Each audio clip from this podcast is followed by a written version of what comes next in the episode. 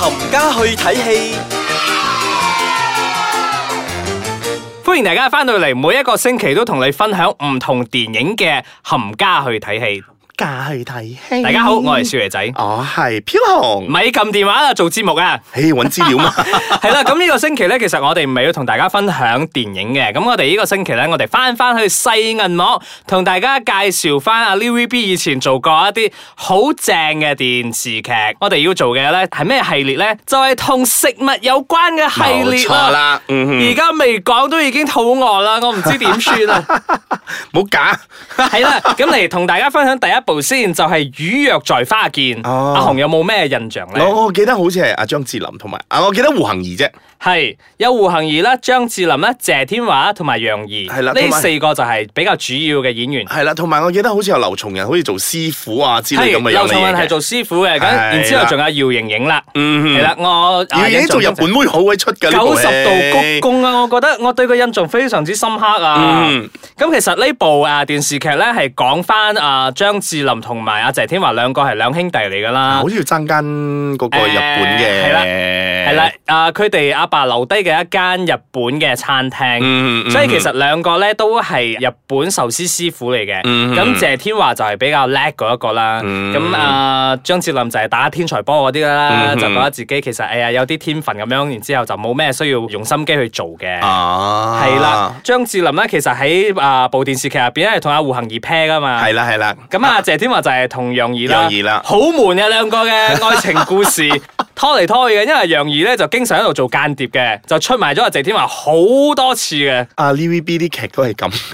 誒，但係 咯，但係雖然嗰啲誒劇情嚟去去都係咁樣啊，但係當年個收視率咧係非常之正噶。 因為未有大啲台啊嘛，亞視未好走，衰啊你！佢哋嘅收視率係去到三十八點啊，嗰陣對佢哋嚟講係好高噶。你你試下而家嚟睇下，而家有咁多，嗱，咁呢部咧其實都係啊，佢哋係去到北海道嗰度取景啊，我覺得哇好正，因為佢哋係部電視劇係有關於壽司噶嘛，咁、嗯其實佢哋拍攝嘅現場咧都有壽司師傅喺嗰度監督噶，所以佢哋嘅製作咧係非常之認真嘅。嗱我當年 啦，嗱，如果你你講緊嗰部咧，喺我印象中 TVB 咧，我自己比較喜歡食物係嘅電影咧，呢部戲叫做《合府痛情》，哦，啊阿王王喜喜係啊，記得記得。黃喜、袁潔瑩、張兆哇輝、魏袁潔瑩俊傑、啊郭海瑩、關寶慧。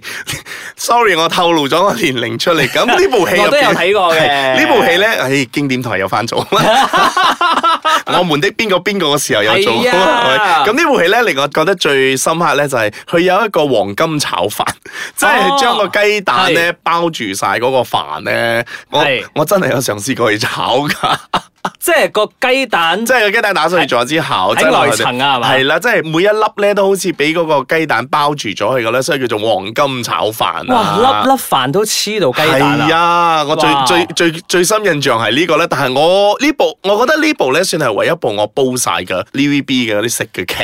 我記得我當年睇過真係好好睇嘅，但係咧，其實我已經唔記得個故事係講乜嘢 去到啦。袁潔瑩係兩兄弟，誒即係兩兄弟咁嘅影嘛，啊兩兄係嗰啲兄弟情咁啊。點知加入咗阿郭海瑩入嚟之後，佢就有追郭海瑩，點知誒 in the end 都發覺中意係袁潔瑩。哇，真係好經典啊！咁其實咧，當年仲有另外一部係叫做《美味情緣》，嗯有冇印象 咧？啊，睇下我。 楊千嬅、哦，阿阿陳林峰慧嘅嫻、林峰陳同埋慧吳珊啟啊華，，陳慧嫻， 個唱歌噶，係唔好意思啊，各位係陳慧珊小姐啊。 係咁我覺得呢部咧，其中阿林峰係唔想回顧嘅其中一部電視劇因為佢樣好似未嗯嘅時候。 啊，係啦，呢部係其中一部啦。咁如果你講呢個嘅話，我不如講嗰個叫做《美味天王》。誒嗰個好正，我嗰個我本人係非常之中意嘅。嗯咁有咩咁特別呢？我哋稍後翻嚟，我哋再同大家分享。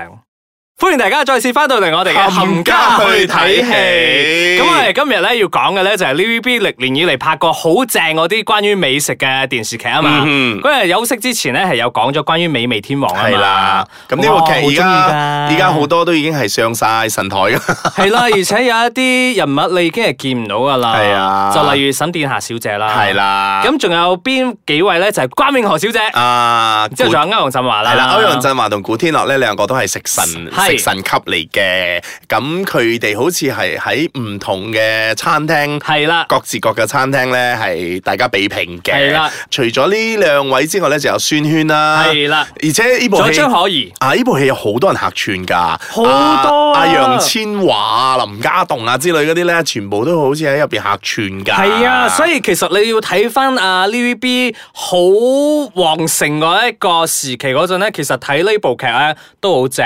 咁呢部劇入邊咧，其實我都學到一樣嘢嘅咧，就係我煮咖喱麵嗰陣咧，其實可以擺啲咖啡粉入去，會比較好食啲。即係而家我哋啲綠咖呢面就放啲米放碌落 啲去。米咯落去，哇，好正其實我啊！未試過，你係咪真係咁好味嘅啫？你要試下，即係呢部劇咧，其實俾咗好多 inspiration 我嘅啊，當年。個份量要放幾多？啊啊自己去斟酌下啦呢樣嘢。咁 OK，OK，OK 咁我哋要介紹大家另外一部嘅咧，就係《食為奴》啦。咁《食為奴》呢部 嗯比咧，較其新實啲㗎啦，其實係啦係啦，，比較後期咗，二零一四年嘅。嗯，係由阿黃祖藍主演噶嘛，嗯咁仲有萬依文啦、胡定欣啦、張繼聰啦呢幾個人物，係係，我記得呢個啦。係啊，嗰陣佢哋有穿崩㗎，即係張紀中嗰一幕咧，無端有架 van 喺度經過。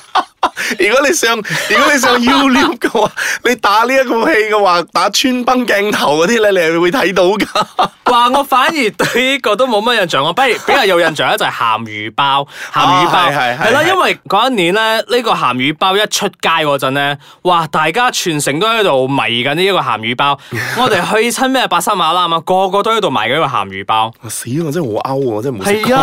啊， 但係個味道係咪真係好似個電視劇入邊所講咁樣咧？咁我就唔知。嗯，嗱，咁我另外一部咧，稍為有印象少少嘅咧，叫做《和味濃情》。咁呢部 TVB 嘅劇咧，係由阿陶大宇啦、蘇玉華、廖碧兒啊、秦沛啦、楊天經同埋滕麗明主係演係嘅咪講關於日本餐都㗎係講日本餐嘅，啊阿秦沛係開日本壽司店嘅，同埋又係秦沛啊係啊秦沛，佢係長青樹嚟噶嘛。咩？即係秦沛啦、歐陽震華呢幾個人咧，拍 TVB 好多嘅福拍 TVB 嘅好多福氣關於美食個咁 drama 噶。佢樣似師傅嘛？你嚟講。翻你呢部先，我印象所記得咧，阿蘇玉華咧係好叛逆嘅係，啊，亦都係秦沛嘅女嚟嘅。係咁啊，陶大宇一路都好中意蘇玉華嘅。咁啊，秦沛呢個師傅咧好勁嘅，佢連湯嗰啲叫做吉寶魚係咪啊？係啊即係係啦，因為喺日本嗰度，如果呢個湯呢啲魚咧係要有牌嘅，哦係啊， OK，所以 OK 佢係有呢個牌咧係可以湯呢啲魚嘅，證明佢河個豚係嘛？唔係嗰啲叫做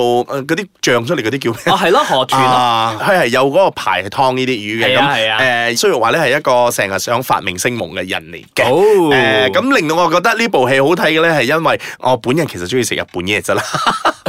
同埋當時陶大宇係 come back 嘅，大家已經知道阿紅係非常之為食㗎啦。係啦，當時陶大宇係 come back 嘅，所以係啊不嬲以嚟咧對陶大宇嘅印象都幾好嘅，所以翻嚟做呢部戲嘅時候咧，我都有捧下場嘅。 O K，咁今日我要同大家介紹嘅最後一部關於美食嘅 drama 咧，就係叫做《金玉滿堂》啦。嗯，大家係咪對呢部有稍微好似冇乜印象咧？我就係記得《金玉滿堂》呢部電影由阿張國榮、袁詠儀主演嘅啫。唔係啊，嗰部同食物冇關嘅，但係呢個劇集係同食物有關嘅。咁呢部係一部古裝劇嚟啦，係由歐陽震華啦、陳妙英啦、江華啦嗯又係。 歐陽嗯震華。同埋陳松伶主演嘅，係啊，又係歐陽震華啦。但係你有冇聽到啊一個名咧？陳妙英喎，而 而家大家已經見唔到佢咗啦。係啊，你而家人哋而家做緊生意。係啊，女商。人啊嘛。係啊咁當然咧，呢部劇咧，我好中意嘅咧，係因為啊，佢哋有介紹啊麻婆豆腐啊，係話啊江華係做皇上噶嘛啊。係係係係係咁呢個麻婆豆腐其實係一道好簡單、好卑微嘅一道餸，但係佢哋點樣將佢呈獻變成啊可以皇上都可以食嘅咧？佢哋就唔知點做，咗變咗。一道叫做金玉滿堂嘅餸啦，咁、我仲有另外一個比較印象深刻嘅一幕咧，就係話歐陽震華唔知咩病啦，然之後要俾人哋隔離嘅，咁啊、陳妙英咧就不理一切咁樣咧，都上山，然之後過橋咧送啲食物俾阿歐陽震華食嘅。咁其中一道餸咧，就係喺佢過橋嗰陣咧發明咗噶啦。咁嗰、樣嘢咧就係叫做過橋麵線啦。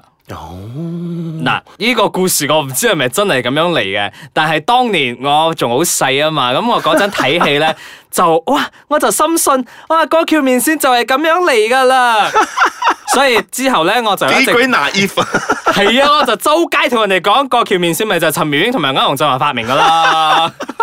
naive 到爆啊！你啲人係啊，咁如果大家咧有乜嘢一 係樣好似啊，關一於，樣好似少爺仔咁 naive 嘅話咧，大家都可以過嚟同我講一講嗯嘅。 又或者大家睇過啲咩關於美食嘅 drama 咧，係想同我哋分享下，唔一定係香港嘅喎，係啊歐美啊、日本啊、台灣啊、本地嘅都 OK 嘅嗯喎。咁大家就可以上到去我哋嘅 Facebook 或者 Instagram 嗰度留言俾我哋，嗯或者係我哋嘅 website 啦 t r i p l e w d o s k a c h a n g c o m m 係啦，亦都可以重温下我哋之前有講過啲好睇唔好睇嘅 啲冚嘢。家慳錢啲嗰啲咧，大家應該覺得好新奇啊！